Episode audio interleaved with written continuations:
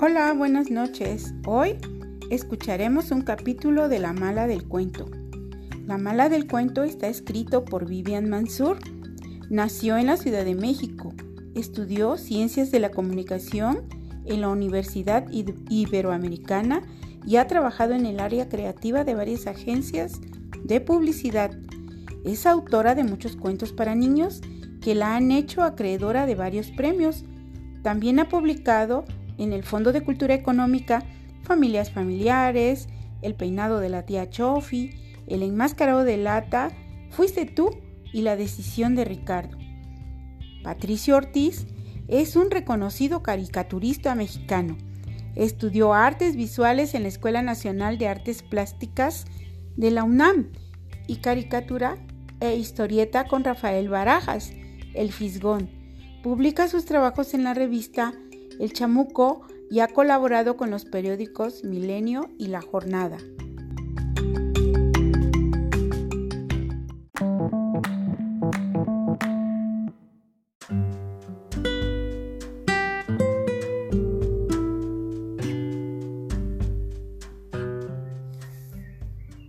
Capítulo 3. Sara. El sábado conocí a Sara, Estábamos Rocío y yo en el comedor haciendo disque la tarea cuando hizo su aparición. No llegó por su propio pie, sino que papá pasó por ella en el coche. Llegaron haciendo mucho escándalo. Después me di cuenta de que era porque no había llegado sola, sino acompañada de un niño, como de unos cinco años que resultó ser su hijo. Sara era alta, supongo que hermosa. No tenía esposo, el niño era muy guapo, también rubio, de ojos verde azulados muy vivos. Se llamaba Julio. Rocío y yo nos levantamos de inmediato a saludar. Sara se acercó afectuosamente. Titubeó un momento y luego extendió las manos hacia Rocío diciendo, Hola Marina. Mucho gusto, qué linda eres. Te pareces mucho a tu papá. Dejé un rato que el equívoco flotara en el aire para aclarar después con voz dura. Yo soy Marina, no ella. Algo se rompió en el aire de manera imperceptible, como cuando alguien tira, tira una piedra pequeña al agua. La sonrisa de Sara se achicó un poco, pero casi de inmediato se recompuso saludándome a mí con un gran beso. Pérfidamente me dio gusto que hubiera empezado con el pie izquierdo. El niño se acercó a ver lo que estábamos haciendo, muy confianzudo. Llamaron a Germán, que también fue cubierto de besos y halagos. ¿Mi papá? Mi papá estaba nervioso. Me di cuenta porque hablaba en voz muy alta, como si no oyéramos bien. Nos fuimos en el coche a comer y al cine. Rocío nos acompañó. Ella y Sara fueron las que más hablaron durante el camino. En el cine Hice todo lo posible por sentarme junto a papá y Sara tuvo que contentarse con ocupar el asiento junto a Rocío. Del, título de la, película, ni me acuerdo. Solo tengo presente la respiración de papá y que traía puesta una camisa que no le conocía. ¿Pero por qué te cayó tan mal? me preguntó Rocío el lunes siguiente. ¿No la viste?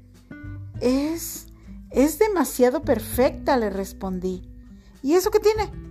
¿Te acuerdas del cuento de la Cenicienta? ¿Cómo no voy a acordarme? Yo creo que es el cuento más contado de la historia. ¿Y te acuerdas del personaje de la madrastra? Claro, era una señora mala que hacía sufrir a Cenicienta, porque era fea, mala y envidiosa. ¿Ves? Las madrastras son malas. Y Sara, en cualquier momento, se va a casar con papá y se convertirá en mi madrastra. Que a lo mejor se casa con tu papá puede ser, pero yo no estoy tan segura de que sea mala, solo por ser una madrastra. Tengo una idea. Ayúdame, ayúdame a demostrar que Sara es tan mala como la madrastra de los cuentos. No, ¿cómo crees? Yo no te voy a apoyar en eso. ¿Por qué no? Si estás tan segura de que es buena, pongámosla a prueba. Rocío es mi mejor amiga y aceptó, aunque una duda bailó en sus ojos.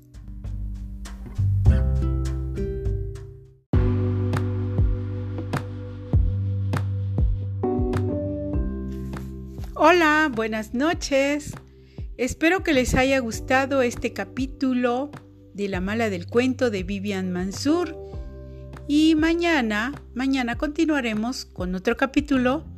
Por lo pronto, se despide de ustedes Lupita López. Me pueden encontrar en anchor.fm diagonal dos ojitos. Hasta mañana. Adiós.